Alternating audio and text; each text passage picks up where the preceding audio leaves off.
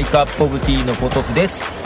えー、なんか師走ですね、えー、前回収録してからあっという間に半月以上が経っておりますが、えー、ちょっと周りから「えー、更新まだですか?」と嬉しいことに言っていただけたので、え頑張って録音していますが、え結構バタバタしております。はい。お仕事もバタバタしておりますし。なんかね最近いろんなものを編集してる気がする。なんかずっと編集してる気がする。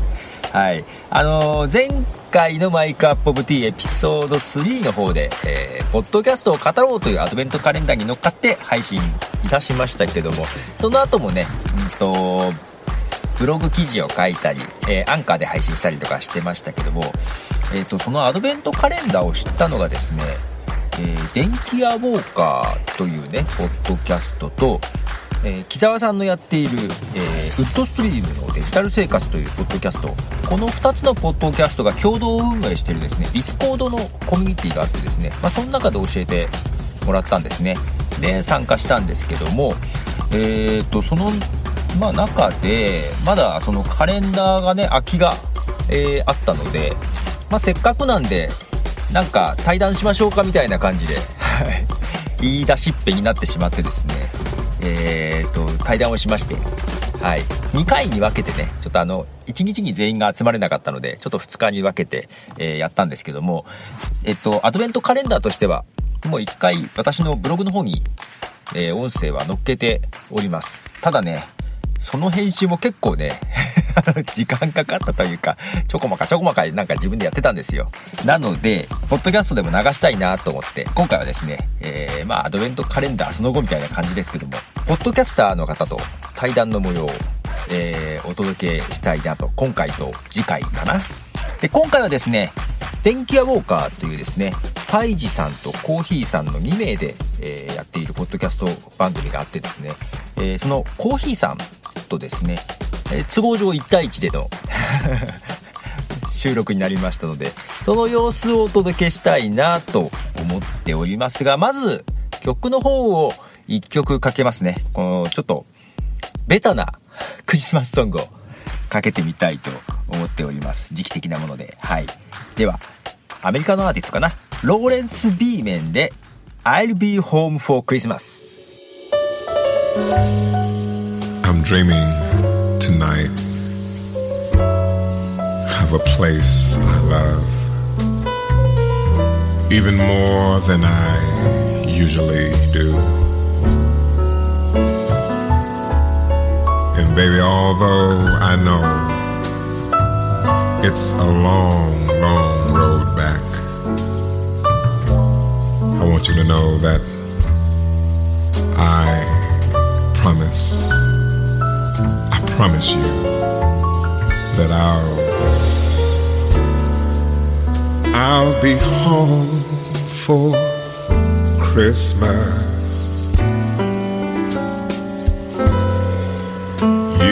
Can count on me. Please have snow and mistletoe and presents under the tree. Oh, oh, oh. Christmas Eve will find me where the love light gleams. I'll be home for Christmas if only in my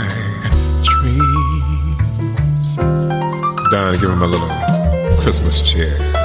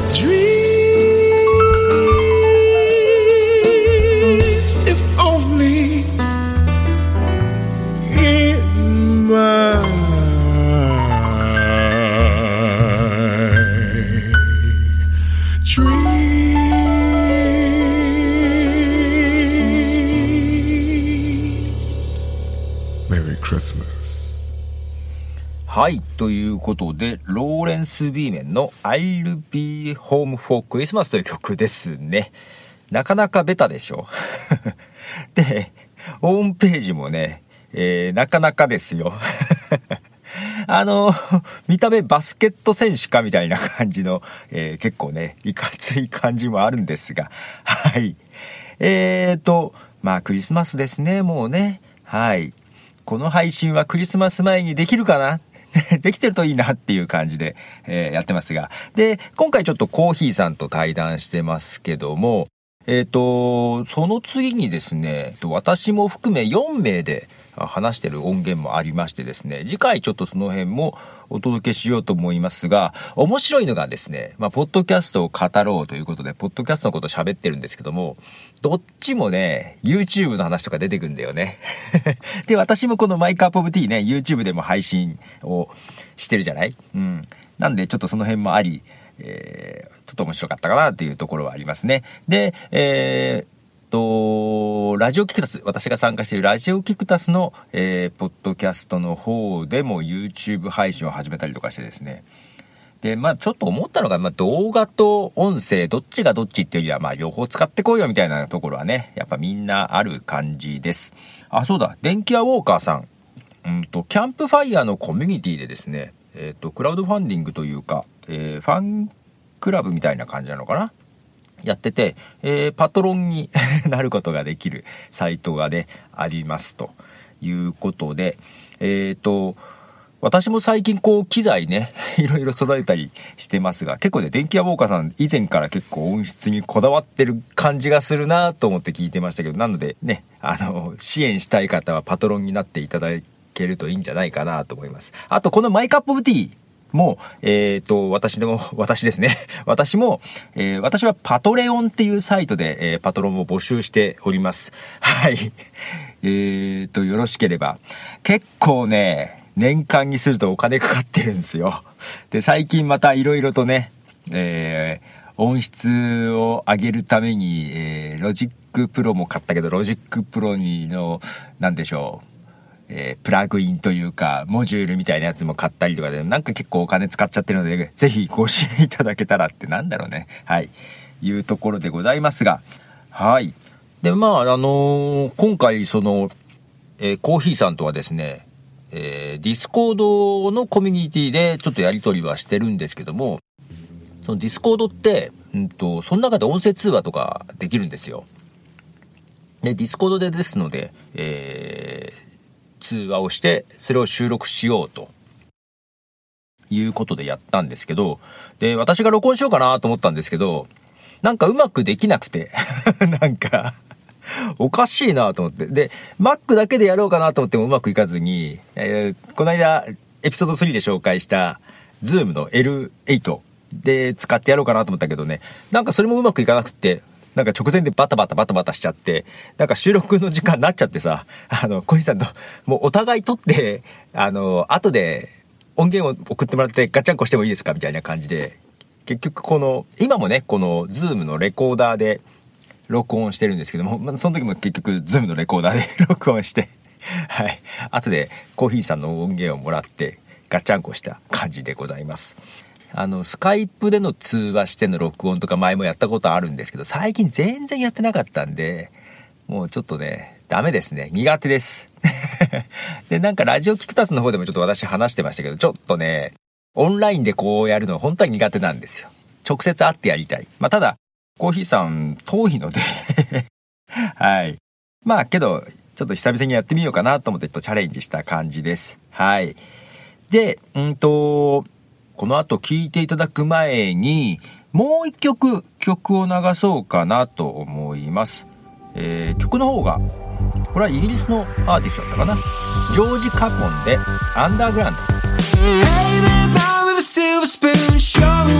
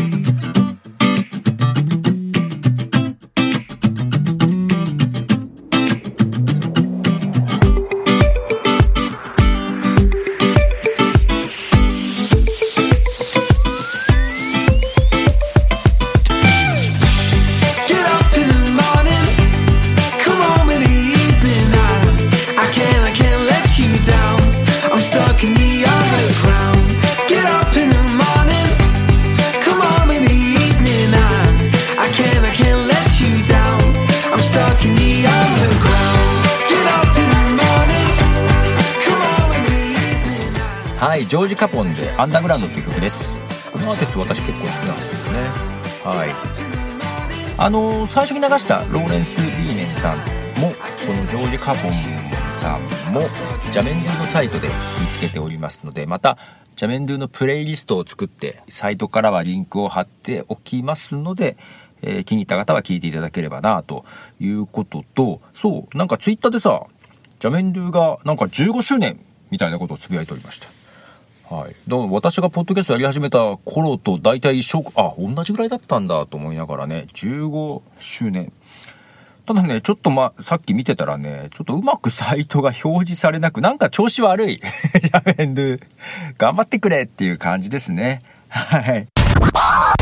えーとではいよいよコーヒーさんとの対談の模様をですね、えーお送りしたいと思います。電気屋ウォーカーさんは結構ファンが多いポッドキャスト番組じゃないかなと思いますが、えーどうなんでしょう？うんと、私の方がちょっと早めに、ポッドキャストをやっていて、電気屋ウォーカーさんはその iTunes がポッドキャストを取り入れた後に始められてるので、ちょっとね、その最初の頃のポッドキャストに接した頃のね、なんか思いもちょっと多少違いがあって面白かったです。では、聞いてください。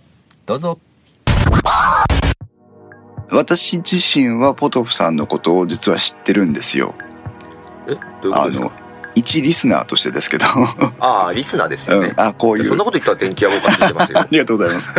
あこういう人いるなっていうのと、あと偉い老舗だっていうのは あの知ってたので、あはい。うんすごいなって。あのあれそれこそあれです。あの ITMIT のタロケンさんが、ああタロケンさんですね。はい、うんあの名前自体をポトフさんの番組から取ったっていうふうなことを言ってたので。そうそうみたいですね。そうそうそう。それでああポトフさんねと思って。でいつか私が東京出張した時に1日違いでポトフさんも東京にいらっしゃるみたいな話があって。そうです。あの時ねお会いできればよかったんですけど。そんなに時間余裕出張って意外と時間ないですよね余裕がね自由にならないんですよね。自由にならない時間多いですよね、うん。まあそんなこんなでもうめちゃくちゃ初めまして今日初めて言葉を交わしたっていう感じですけど。そんな感じです、はい、よろしくお願いしまあます、変な感じでポッドキャストを聞いてるからあんまり初めてな感じはしないんですけど。そうですよね。同じ声が聞こえる声聞き覚えがあるので。えっと電気屋ウォーカーと他はに YouTube もやられてましたけど、はいありがとうございます。その他って何やかあるんですか？やってること、えっ、と情報発信の活動ってことですよね。ポッドキャストはとかははああーと以前まあその電気屋ウォーカーの前身というかその前に1個やってたのはありましたけいどああ一応2つあるのか。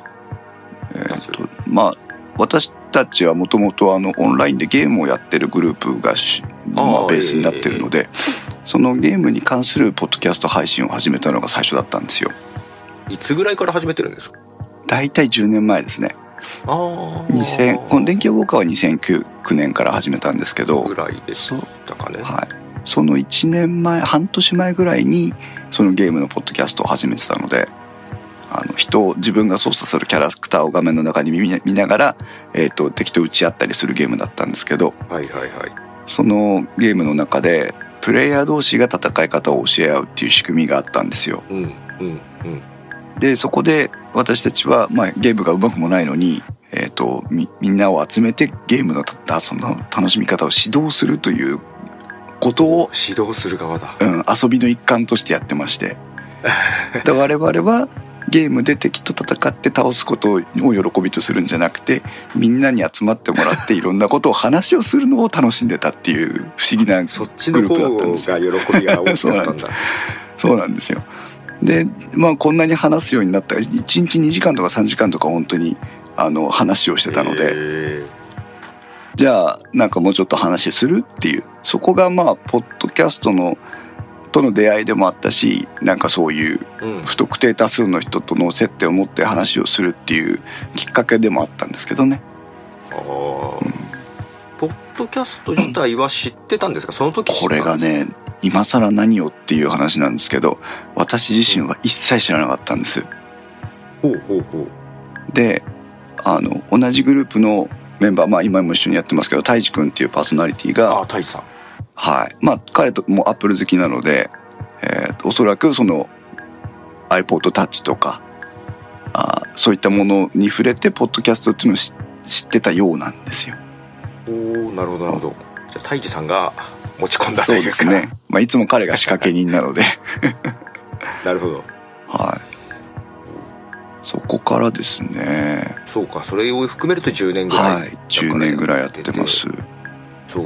で今年今年ですよだから Spotify とかが入ってきて、どうです？なんか自分としては状況がなんかだいぶなんか変わってきたぞ感はあるんですけど。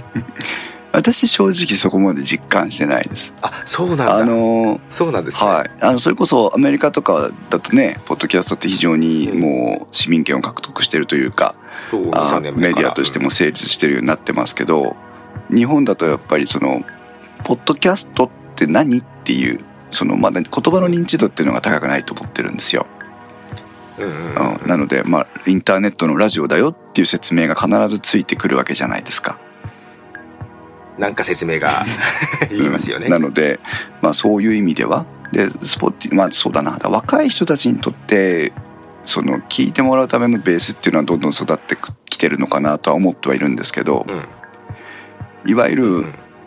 えっとテレビとラジオの関係と、えー YouTube とポッドキャストの関係っていうのは日本においてはまあほぼ同じ関係かなと思っていて。はい。うん、まだまだやっぱそのテレビを代替するようなメディアにはならないし、うん。まあいろんな都合があって AM ラジオももうすぐ終わっちゃうじゃないですか。ね、なのでそういう意味ではあーどうかなっていう。まだまだ細々とっていう感じではありますね、なるほどね。そうか、うん。ポトフさんはどうです？だいぶうん。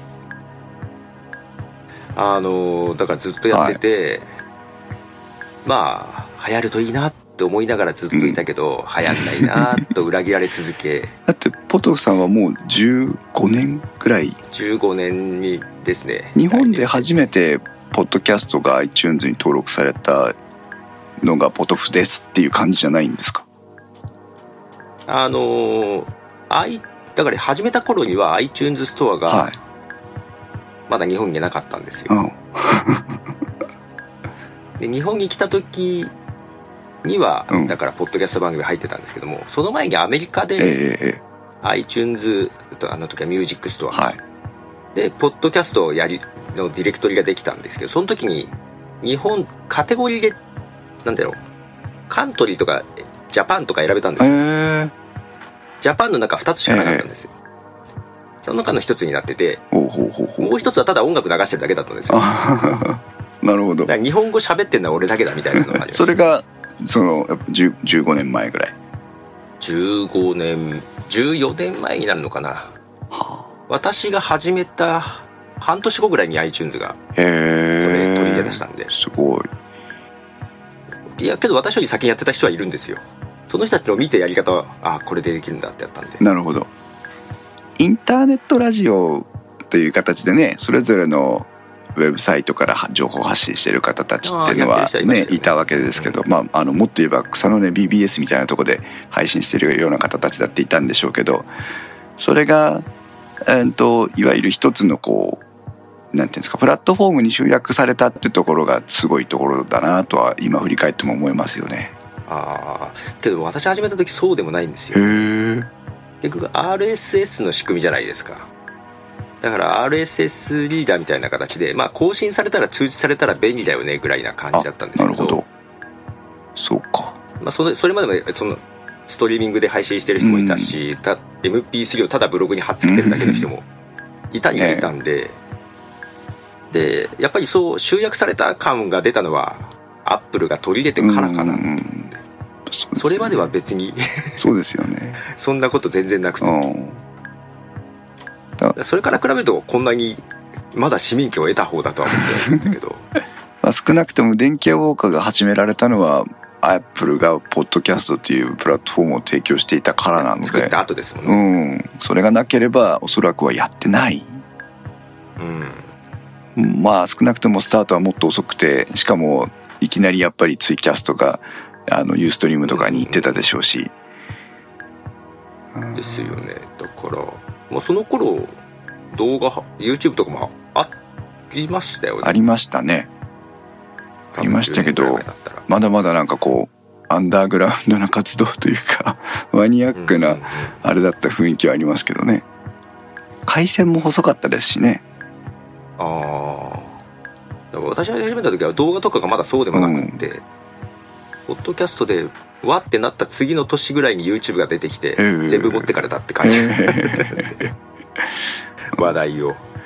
この前あの、ある会社の代表取締役の方に2時間ぐらいスカイプでインタビューをして、それをポッドキャストの中で配信したんですけど、あの、その時やっぱり配信し終わった後痛切に感じたのが、例えばはい。どんなに、どんなに編集が上手であっても、我々のような素人がやってるレベルのものを YouTube で2時間何か特定の一つのカテゴリーのことだけひたすらインタビューを配信してるとして2時間はい。見れるかっていうのがすごく感じてまして、でもポッドキャストって2時間聞くことってそんなにハードル高くないじゃないですか。はい。やっぱり音声メディアのいいところってそういうところだよね。って、まあ、ポトフさんとかはねほんと5分10分で終わる配信をいっぱいだあ出してらっしゃいますけど。そうでちょっと最近リニューアルしたやつで1時間ぐらい喋ってるやつを配信しだしたんですよ。シーズン2ですね。シーズンうん。2 1時間で2回目1時間半ぐらいになったんだけどですね。それを配信していやもうちょっといやいや YouTube にもアップしだしたんですけど、あの再生分数というか再生率を見るとすごい顕著で面白あいです。どうどうなりました？だから1時間で1時間か1時間半か、はいはい。YouTube 上でええ。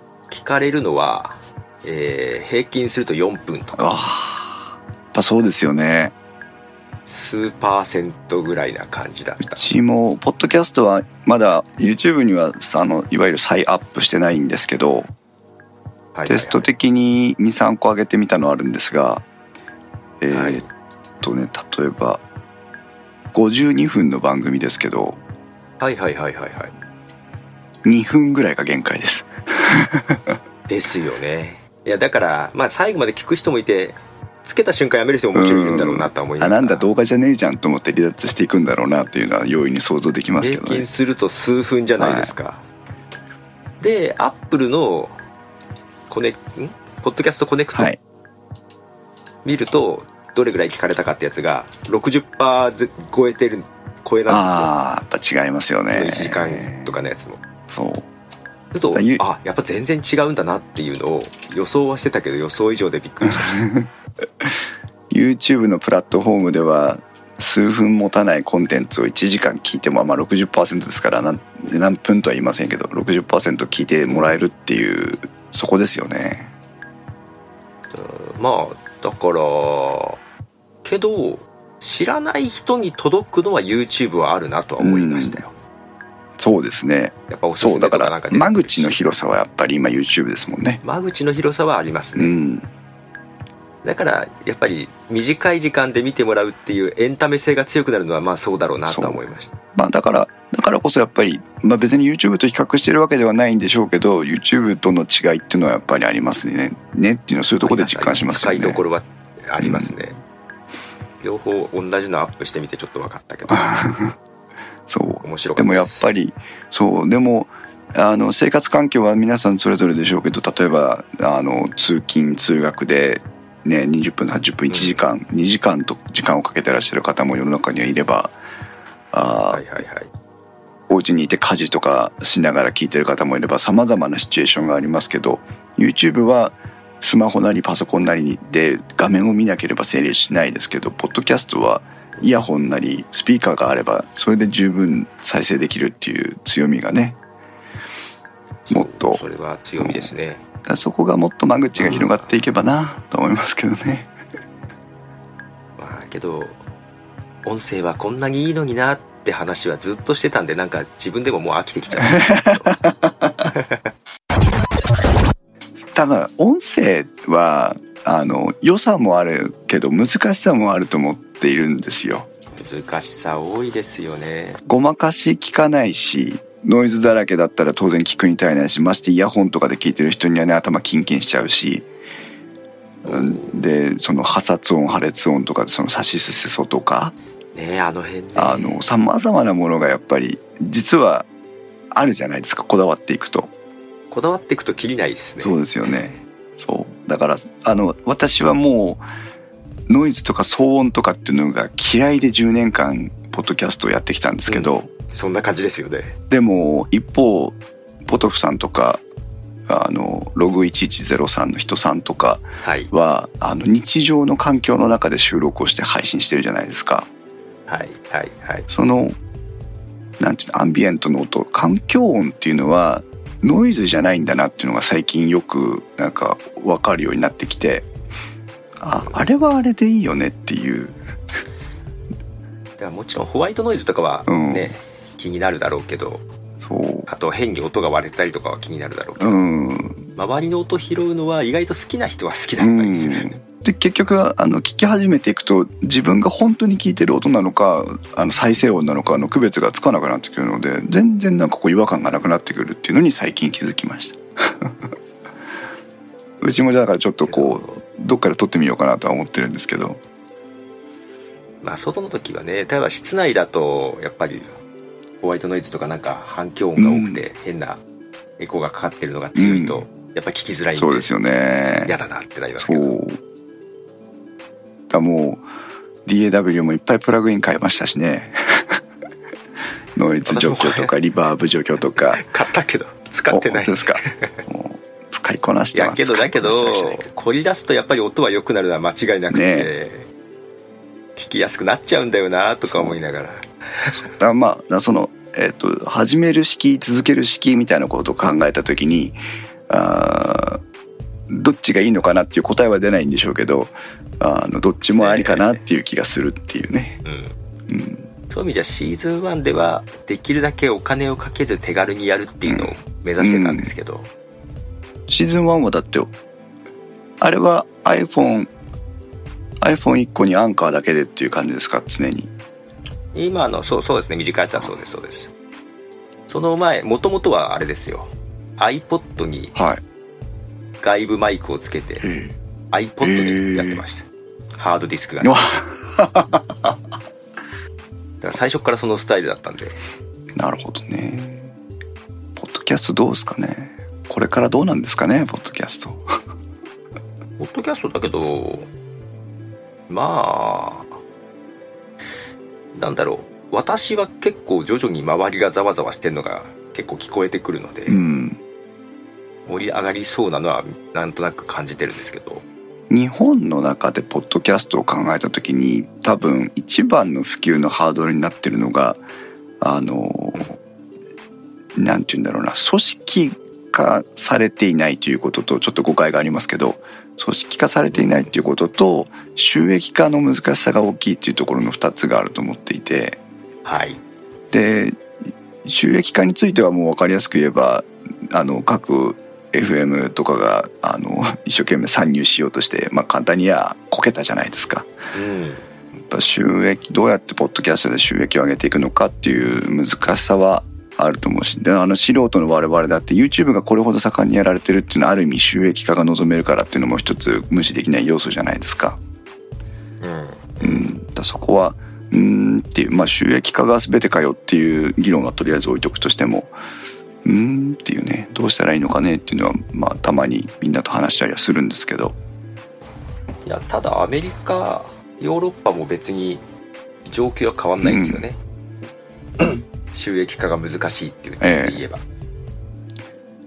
でもなんかこう例えばアメリカまあアメリカのコンテンツをしっかり聞いてるわけじゃないですけど、えっと例えば企業がテレビ会社とかがポッドキャストをやるにあたってそのポッドキャストで直接収益を生まなくてもそれをティザーにしてメインのコンテンツの方にお客さんを誘導する動線が上手に作られてるじゃないですか。はいはい。そういうねあのスピンオフのドラマを少しやってみてそこから新しいシーズンがえテレビの方で始まったりとか。だそういうなんか損して得取れみたいなことが日本のテレビ会社とかはできないんだろうなっていうところはすごく思っていてね。いやだから私もそうなんその方法なんですよ。最初の頃やっぱりあのブログでアフィリエイトが流行った後だったんですよ、でブログの次なんだっていう時にポッドキャストが出てきたんで、うーん。結構そういう感じの人がダーッと一時期入ってきてどうなりますかねみたいな話とかあったんですけどうん。もともと私ここ広告代理店の人間なんであそうなんですね お見それしました。この視聴数だったら無理だよっていう話をしてえこんなに広告つけれねえよっていう。えそうですよね。つけようがない。うん。この数ででラジオの広告料金とかも知ってたんで。企業からするとメリットないよこんなのポッドキャストなんてと思ってそうね。だからもう小銭稼ぐのはやめて、私もメインの仕事があるんで、そっちにつなげるようなブランディングのツールとしてしか使えないなと思ってあなるほどね。あじゃあ。実際そういう感じになってきてるかなと思って。アメリカもけどそういう使い方なんですけど。うん。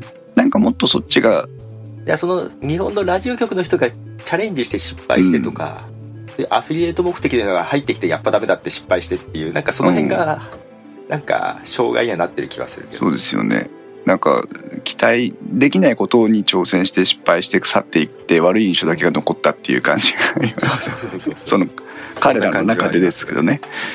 うん。もっとなんかあのあのラジオドラマ的なものとかあーそういうそのコンテンツを自由に配信する。しかもあのいわゆるツイッターの中の人的にものすごいこうなんていうんですかねアナログ的にというかあの一人人一人がたただただ運営してますぐらいのノリで会社の中でもまあいいんじゃないっていう損益出してるわけでもないし勝手にやればっていうぐらいのこう窓際の追いやられ方の中でポッドキャストがうんこう花咲いていくといいなっていうふうに思ってるんですけどね。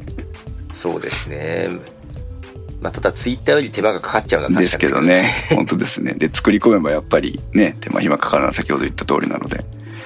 そうそうあとはやっぱりなんて言うんでしょうね。じゃあポッドキャストやりましょうよって言った時のその支援体制みたいなって言ったら大げさすぎますけどあやっぱアドバイザリーがすぐ見つからない機材もそうだしやり方もそうだしコンテンツもそうだし。で大体そういうのって、あじゃあ月額いくらで僕が面倒見ますよみたいな話になっちゃうじゃないですか。あまあやりだすとね、うん。じゃあ考えるとそうなっちゃうんですうん。よね、でもそこをいわゆる横の、まあ、コミュニティの延長ぐらいのところでその更新の育成ができるような 参入の障壁を下げてあげられるような組織とかそのコミュニティがあればもっといいのになとは思っていて。うんうん。実際電気予報課のリスナーさんでも、まあ、たまたまですけどあのポッドキャスト始めた方もいらっしゃって。はいはいはいうん。まあ、そこはあの技術的なアドバイスというよりはあのモチベーションとしてあの電気ウォーカーを参考にしてもらったっていうだけだったんですけど、はいはい。あまあ、そういうのが増えてくれたらう嬉しいよねっていうのを実感したわずかな事例ですけどね。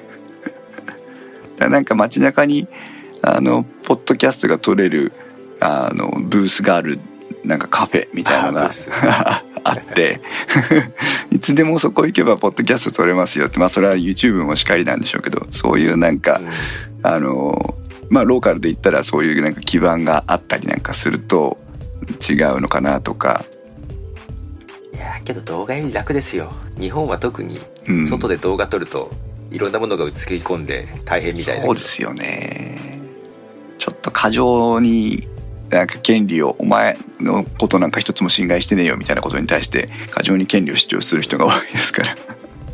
なんかアメリカの YouTuber は緩いみたいですね、うん。なんか店の中動画カメラ持って入っても全然平気みたいな、ねえ。どっちがいいとは言いませんけどもう少し神経質にならなくていいんじゃないっていう気はしますけどね。まあそれだからそれに比べるとと音声楽ですけどねインタビューの時も動画だと構えるけどとか言われました。ああ音声なら音声ならいっかみたいな感じで。そうですね。確かにね。来年どうでしょうかね？2020年ですか。2020年うーん。まあ。私もそれこそ15年近く前からやってて、はいその頃はやっぱりポッドキャストいろいろ聞きたくって、はい。探してもやってる人見つけるの大変だったんですけど、ええ。今結構出てくるから、うん。なんか増えてんなっていう気はしてますけどね。そうですね。自分の関わらない層もいっぱいあるけど、まあね。全体的に見ればやっぱり今ほら例えば私たまたま目に留まったから言って話してるだけですけど野球選手のダルビッシュとかが YouTube を個人のチャンネル開設したりしてるじゃないですか。ああはいはいはい。ああいうふうにいわゆるそれまでメディアで発信をするようなチャンスも機会もなかったようなあースポーツ選手とかが、まあ、いわゆるその芸人さんとかじゃなくて、えーうん。一般市民とおメディアの人の合いの子ぐらいの立場の人たちがああやってただ単に本当に自分の責任で自分のチャンネルをあの出していくようになったっていうトレンドが YouTube で来るような気がしてるんです。なのでポッドキャストでも いねえなそんなやつポッドキャストでも音声配信をこう外面に日常のことを語るような音声配信をするような有名人の人たちが出てきたりするとポッドキャスト自体が注目されるようになって裾野が広がるかなと思っているんですよ。そこが、はいはい。そういう人たちが出てこない限りポッドキャストは、まあ、このままずっと低め安定でこう私たちのメディアとしてか あの生きていくという流れになるのかなという。まあだから厳密にはポッドキャストじゃないけど Voicy とかがなんかちょっと若干やろうとしてて。あの辺どうですか？もううぞうむぞうの音声配信プラットフォーム今出てきてますけどシマラヤとかあのそうっすね。そあのその辺はあの私だからポッドキャストを、ポッドキャストだけで盛り上げてもしょうがないと思ってるそうですよね。ラジオ局と人と何かやりたいっていう話を前からしてて実際ラジオ局の人に絡んでんですよ。はい。やっぱそのシマラヤとかその辺の話もちょっと しててはい。裏話とかも聞いてるけど、え。ええ。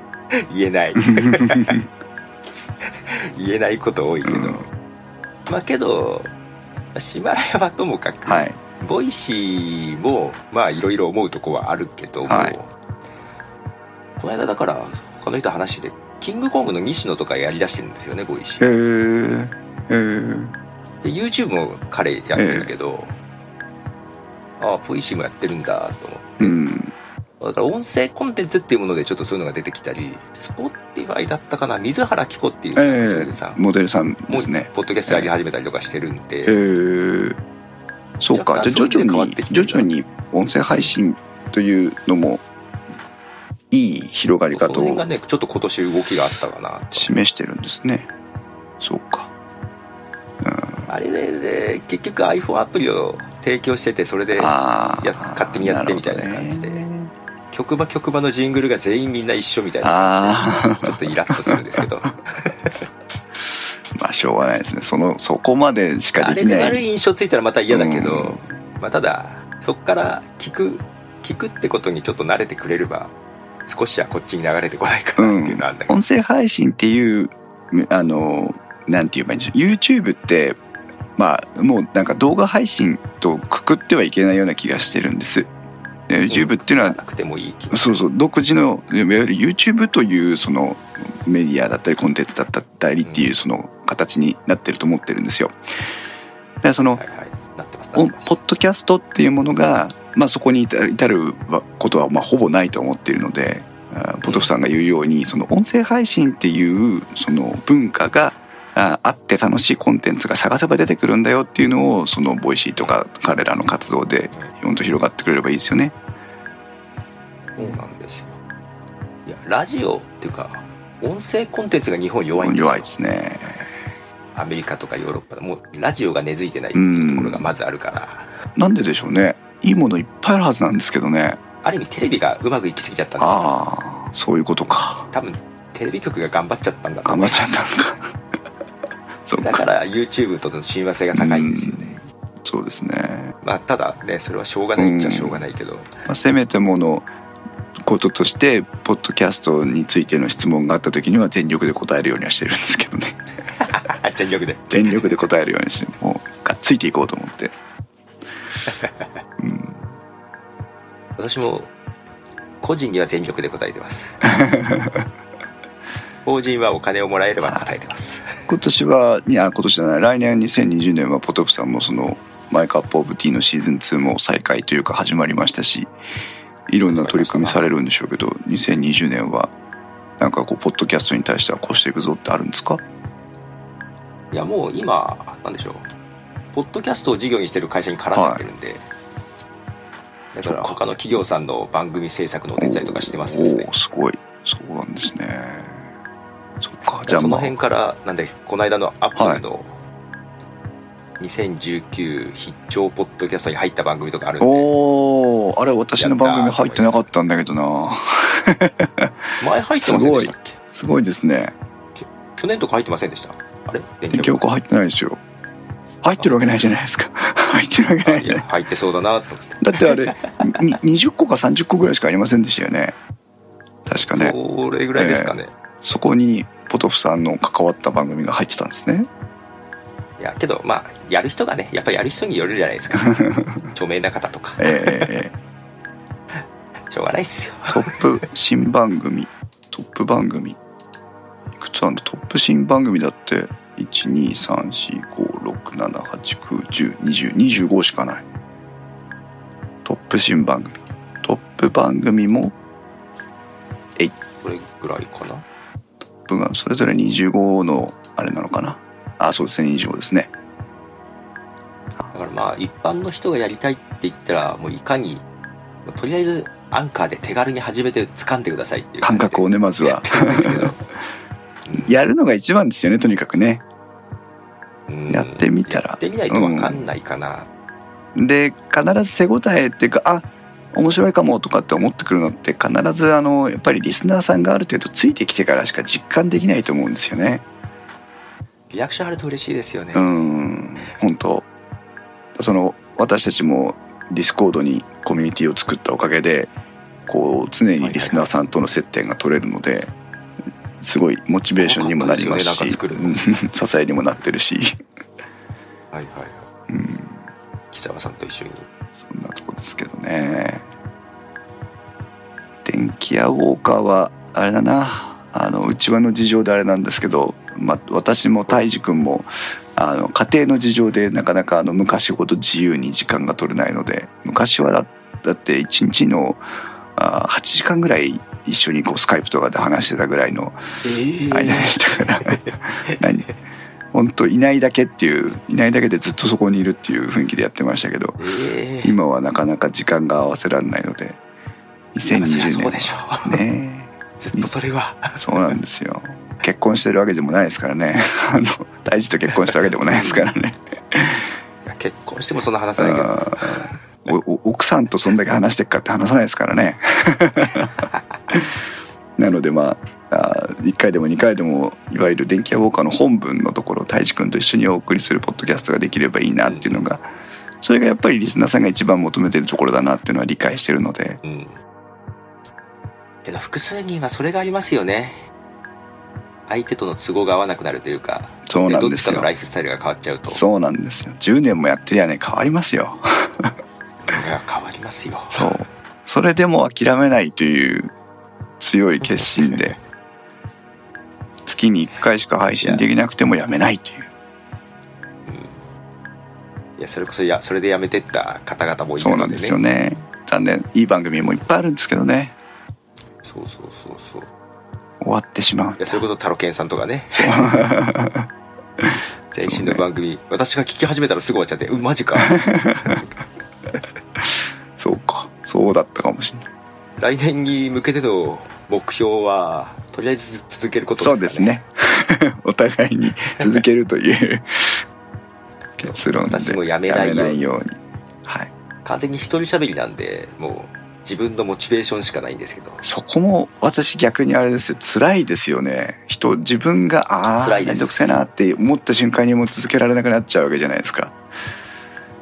面倒くさいなならまだいいんですよね。し忙しくて気づいたらできてあないーそれもありますってなっね。た時にうんで録音だけしてやばい編集する時間がないとかなった時にありますね。だんだん空いてきちゃうとあもう無理だ。とかうんそう。やっぱり録音してから間が空いちゃうとね時事ネタとかで話してたりするともうなんか今違うなとか思ったりしますしね。違うなとか思思い出しちゃうと。もうそれが続くともうもうズルズルと。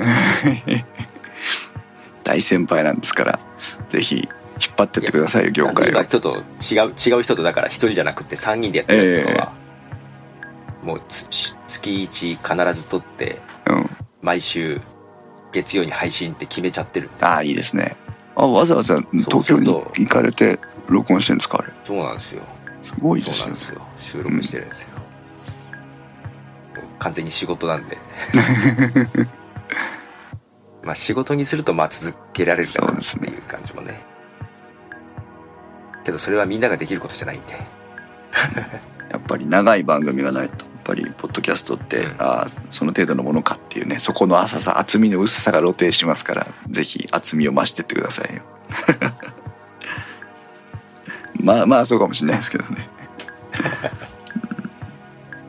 いやお互いお互いその辺は、は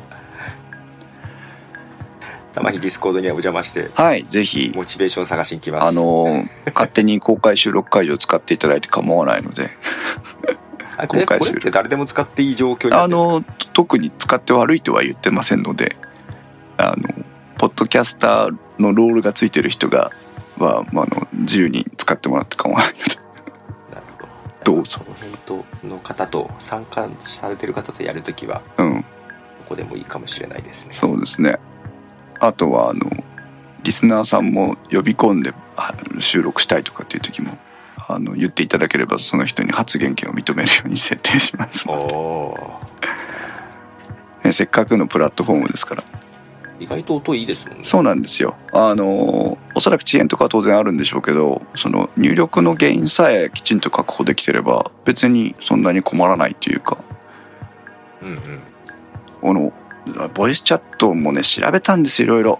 そのスカイプの音声のコーデックがどうのとかっていうのをいろいろ調べてあってー。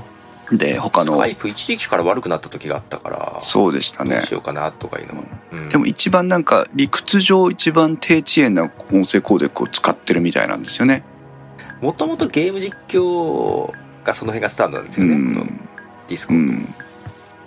だからなんでか、なんかやりながらの音声配信が前提だから結構その辺ちゃんとやってる感じはありましたよね、で私たちが始めた当初はやっぱサーバーのもこれあのどっかにサーバーが立ってる状態になってるのでサーバーの回線状況とかによってすごい不安定な時とかもあったんですけどやっぱりあるんだ。ありましたありました。でたまにあのサーバー変更したりとか、まあ、簡単にメニューからできるのでサーバー変更したりとかもしたんですけど、えっと、今はね特にあの Discord 側で音声悪いねとかっていうことはあんまりないので安定して使えてるような感じです。まあなんかこれからもぜひこれを機会にまあお会いできればお会いしたいですしあとなんかねあそうのですね。コラボレーションできるようなことがあればぜひお願い。しますがあればな感じですけど、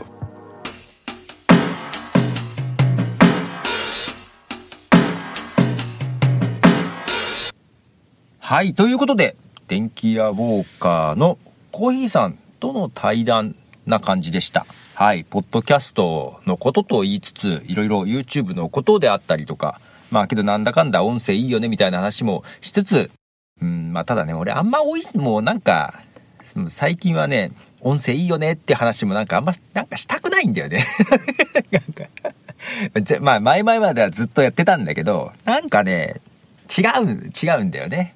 いや、YouTube もいいし、でただこの中では話してたよ通りですね、マイクアップオブティー、このポッドキャストと YouTube、両方配信してて、あの、視聴率ですよ。率ですよ。あのーポッドキャストの方は Apple のポッドキャストコネクトと、あと Spotify もある程度わかんだったかな。うんと、だいたい60%ちょいぐらい平均すると聞いてもらってる。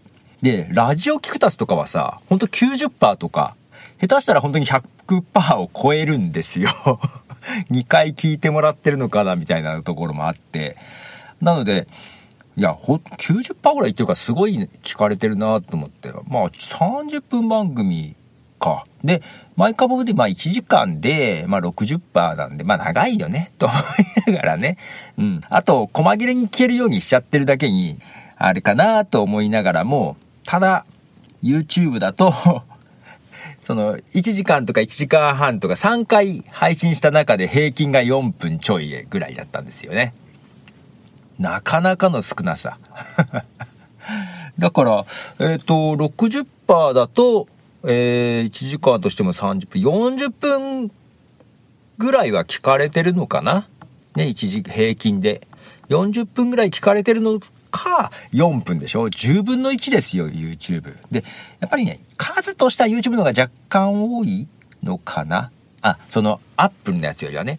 ただ、全体、ポッドキャスト全体でいくと、YouTube よりも多いです。ポッドキャストの方が聞いてもらってるとか、ダウンロード数は。えーただ聞かれてる数、だから、視聴時間で言うと、全然ポッドキャストの方が聞いてもらってるなーっていうとこですよね。まあだから、なんだろう。本当はだからこう、ポッドキャストの1時間以上ののを長々と YouTube に乗っけるのは、まあ、頭おかしいんだろうね。もっとやっぱり、やっぱりね、短いやつ。3分とか5分ぐらいでもな、ね、せいぜい3分ぐらいとかでいいんじゃないのかな。2、3分でなんかどんどん上げろよっていうのがね、本当はいいんでしょうね。で、そこでアップして、えー、サイトの方に誘導するとかね、じっくりポッドキャストで聞いてみたいな方にすると、本当はいいんでしょうね。だからなんか、この、マイカップオブティーの YouTube チャンネルでは、ポッドキャストのものを丸々流してはいるけど、なんか特別編というかちょこちょこ短いミニを出していきたい気もするね、とかいうふうに思ったったりしております。ということで、ちょっとあの、ここでもう一曲流したいと思います。えー、曲の方が、これウズベキスタンのアーティストかな。イブというアーティストで、アンティルザ・モーメント。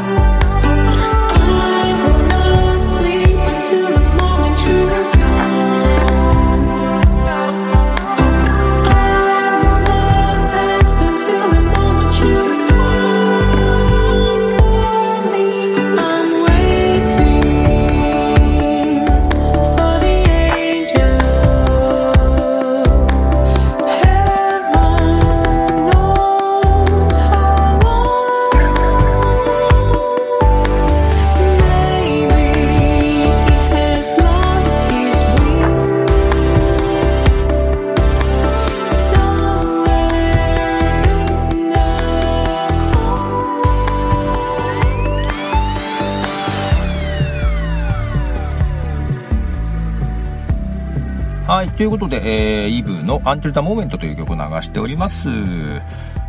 えーと、あ、そうそうそうそう。えーとですね、前回配信した後にですね、うんと、曲のリクエストをもらっています。まあ、曲のリクエストといっても私もこのね、ポッドキャストで流していい曲なんでメジャーな曲が流せないじゃないですか。えー、ね。えーなのでなんかこういう曲を流してくださいっていうあのリクエストをいただきました。で一応メッセージもいただきましたよ。読んでみましょうか。ね。えーえっとまあって言っても知り合いだから何とも何ともなんか変な感じですけど。えっ、と浜ゆっこさんからですね、えーポトフさんこんにちは。ポトフさんの選曲いつも素敵です。最近新しいことに挑戦していて毎日充実しています。そんな私に応援の曲を流してください、えーいつかポトフさんにインタビューされるくらいのでっかい人になりますねということでお便りをいただいております。お便りというかメッセージをいただいております。はい。えーっとまあリクエストありがたいですね。ありがたいんですけどあの改めて難しいなと思いましたね。そのメジャーの曲ならさあーこの曲いいかなっていうのは思いつくじゃん。けどこうジャメンドゥとかで探すとさ、基本知らない曲でしょ？で、応援の曲って、うん、あの、応援するのが苦手なんだよね。あの、頑張れっていうのも嫌じゃない？ね。押し付けがましいというか。頑張っとるわいとかいうね、なんかそういうのもあるんじゃない？なんかあんま頑張れっていうのもね、まあ変にプレッシャーになっても嫌だし、うん嫌だなと思っていて、で、ジャメンドでなんか曲調で良さそうなのを探してさ、流そうかなと思ったら、あの歌詞、一応歌詞英語のね、やつを訳して見てみると、あ、あんまり ふさわしくないなとか思って、結構探すの苦労してましてですね。で、なんだろう、私結構ね、基本暗い曲が好きなんだよ。多分。結構ね、そう、暗い曲が好きなんだよ。で、なかなかね、ぴったしの思いつかなくって、えーで、結局ですね、あの、歌詞がわかりやすいというか、あの、シーズン1でよく流していた、えーバーンとシエナ・トランスというアーティストの曲を流そうかなと。本当はシーズン2は流さないとこうかなと思ってたんですけど、えーちょっと歌詞がわかるということで、えー バーエンとシエナ・トランスの曲流しちゃおうかなと思います。応援という意味でね。その、まあなんか、新しいことにチャレンジしたりね、えーいろいろしてるということは、えープライベートで少し聞いております。浜ゆっこさんね。で、うんと、まあ、頑張れ、多分頑張ってると思うので、頑張れっていうのも、うんと、嫌なんで、えーまあ、無理して頑張らなくてもいいかなというのは本心です。まあ、ただ、やっぱり新しいことにチャレンジしているということで、存分に楽しんでください。やってることに対して存分に楽しんでくれればいいかなと思います。えー、というメッセージとともに曲の方をかけたいと思います。曲の方はですね、えー、バーンとシエナトランスの発射のベル。発射のベル聞こえてるかい？少し急いだ方がいい。慌てる。君の背中に勇気の後押しを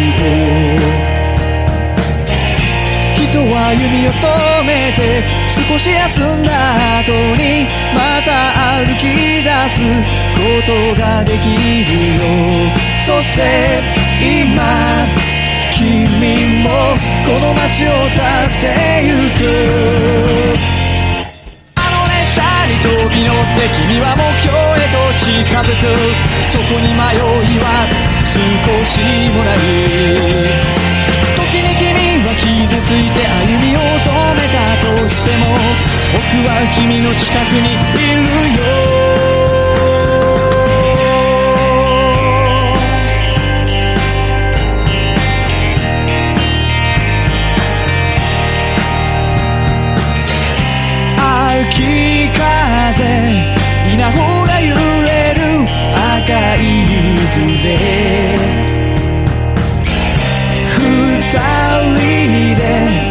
け回ってた時間を忘れコンクリートの波はここまで押し寄せてあの頃の景色心の絵になるそして今君もこの街を去ってゆくに飛び乗って君は夢へと近づくそこに迷いは少しもない時に君は傷ついて歩みを止めたとしても僕は君に言うよそうだ人は指を止めて少し休んだ後にまた歩き出すことができるよそして君もまた歩き出せる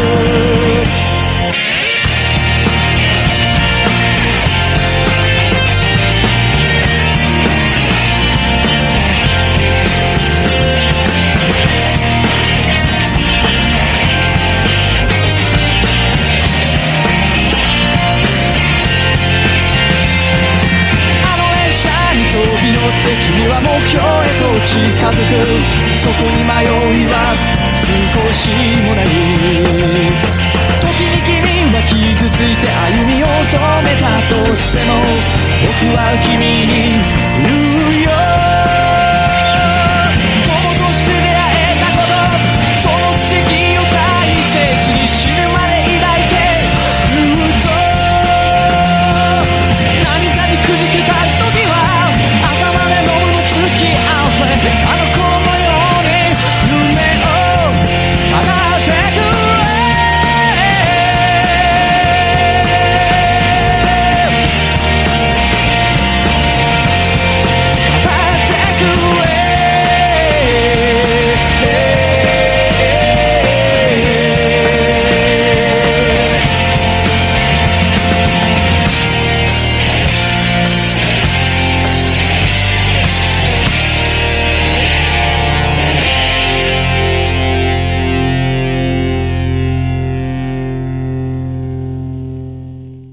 はい、えー、バーンとシエナトランスの発射ノベルという曲を流しております。えーっとね、これはジャメンドにはないんですけど、サイトの方からはあの、リンクを貼っておきますと言っても、このアーティストはもう活動をしていなくてですね、リンクの方は私が前にどこかに上げておいた曲です。えークリエイティブコモンズライセンスで配布されておる感じです。ということで、うんと、これ実はハシャノベルってね、あの、私がマイクアップオブティシーズン1終わる時の一番最後に流してるんです。それは自分のために、自分への応援メッセージで実は流した曲です。はい。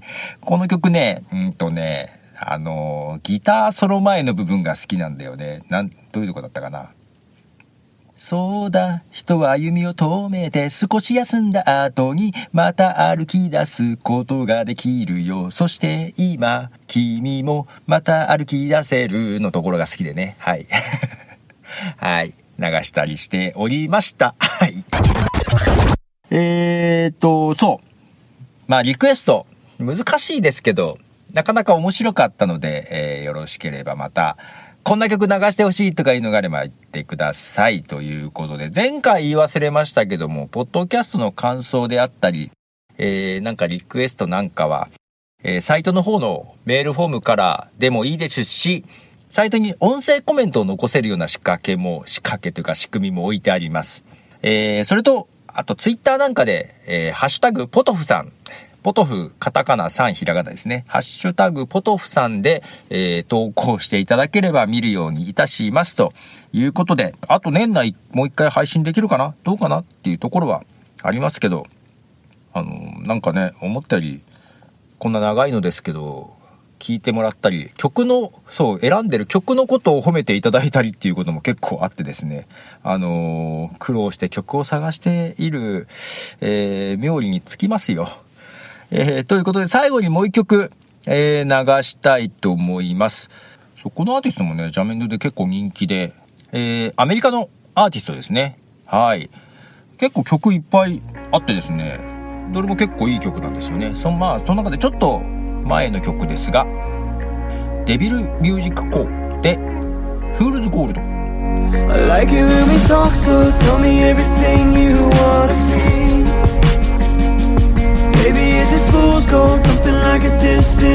diamond ring. I don't care where we go, I just wanna feel you in the breeze. We can do whatever, long as I'm with you and you're with me. I got a summertime feeling in my chest Right next to the lipstick marks you left Tracing my fingers across your skin Singing, can this last forever? I got a summertime feeling in my chest Right next to the lipstick marks you left Tracing my fingers across your skin Singing, can this last forever? Can this last forever? We're drinking liquor while the neighbor's lot Shooting from the car, trying not to get caught Saying, can this night last? So we'll put her in park the old cool clock Climb a tall pine tree and we'll look at the stars Singing, oh my God, is this love? It's fool's gold It's fool's gold